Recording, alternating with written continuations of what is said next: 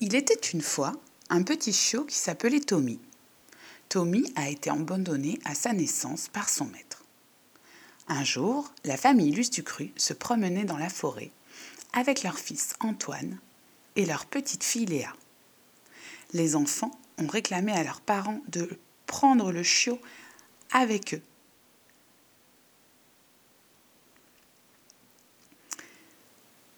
Les parents n'étaient pas d'accord car ils avaient déjà trois chats, deux oiseaux et un hamster.